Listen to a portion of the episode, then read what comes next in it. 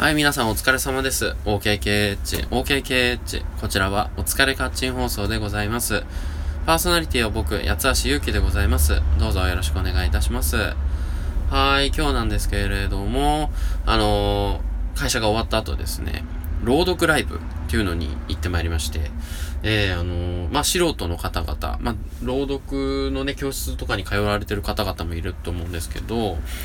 まあ、そういった方々が、まあ、あの、古本屋兼バーみたいなところでですね、あの、朗読を披露して、で、観客が、それ、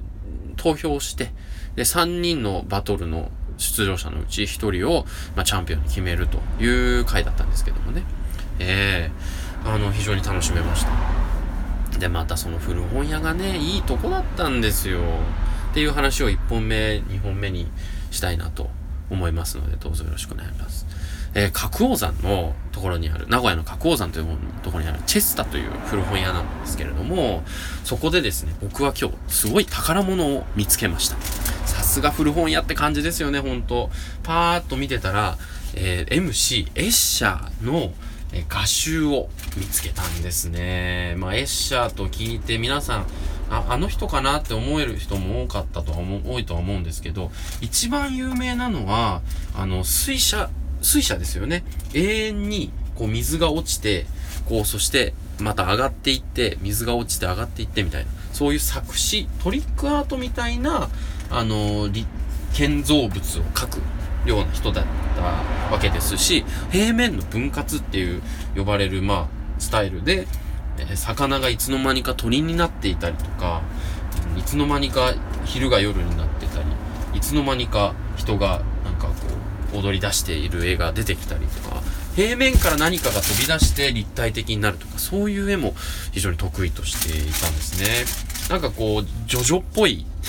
ジョジョの奇妙な冒険的な匂いも感じるところでございまして、なんかこう、どういう平行感覚とか、どういう頭の構造になってるんだろうってすごいね、気になるような人でございますけど。ね名古屋では1976年に松坂屋とかで、えーあのエッシャー店が開かれたそうです。どんだけ古い本やねん、これね。素晴らしいね。素晴らしい。ということで、はい、お土産の話、エッシャーの話でございます。あのー、うん。美術の本とかではね、よく見たことがある方がいらっしゃると思うんですけど、あの、やっぱり多岐にわたるエッシャーの、ね、あのー、その、いろいろな芸術作品、素晴らしいです、で、もう一つその古本屋の良かったところをお話しします。ちょっとお酒入りつつでございます。酒が入っています。あのー、角王山のチェスタというバーなんですけども、あの、古本屋兼バーなんですけど、そこで読書会コンっていうのをやってるんですね。男女の出会いみたいな。あのー、自分の好きな本を持ち寄って5分ぐらいプレゼンをすると。ということで自分の好きな本はこれですよとか、好みをね、みんなに伝えるわけですね。で、そのプレゼンが終わった後には、マッチングをするということで、あのーまあ、好きな本っていうのをこうアピールする。まあ、それだけで、なんだろう、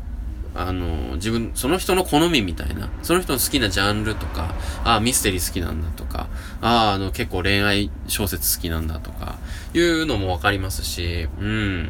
あの、非常にいいと思うんですよ。僕なんか本好きだし、あとまたエッセイみたいなのね、吉本バナナが好きですとか、あの、いう人もいるかもしれませんしね。確かに本好きな人と僕も出会いたいなっていう気はしています。こう、あの、まあ、レモネードブックスっていうあの、少女、少女漫画、うん、あの、レディスコミックがあるんですけど、そこにも本好きな男の子が出てくるんですけどね。うん、あの、まあ、本をね、とっちらかしていても、あんまり、あの強く言わないような人が、いいなとか思ったりしますよ。ね一緒に読んでくれたりとかね、自分の好み、相手の好みを理解し得るような方が、そんなところで出会えるかなと。僕も、早速、その、今度参加していきますのでね、またその報告ができればと思います。はい、ということで、えー今日は本当に行けてよかったなと思います。なんか以前も知ってて、行こう行こうと思ってたんですけど、ちょっとこう、入りづらい雰囲気だったんですけど、今日はそういうイベントがあったということで、まあ入ることができて非常に良かったなと思います。これもね、えーいろいろな、なんか出会いのよるものなんですよね。素晴らしいですね。はい、ということで、八橋ゆうきワクワクしております。ねえ、年の瀬、そわそわ、ワクワクでございます。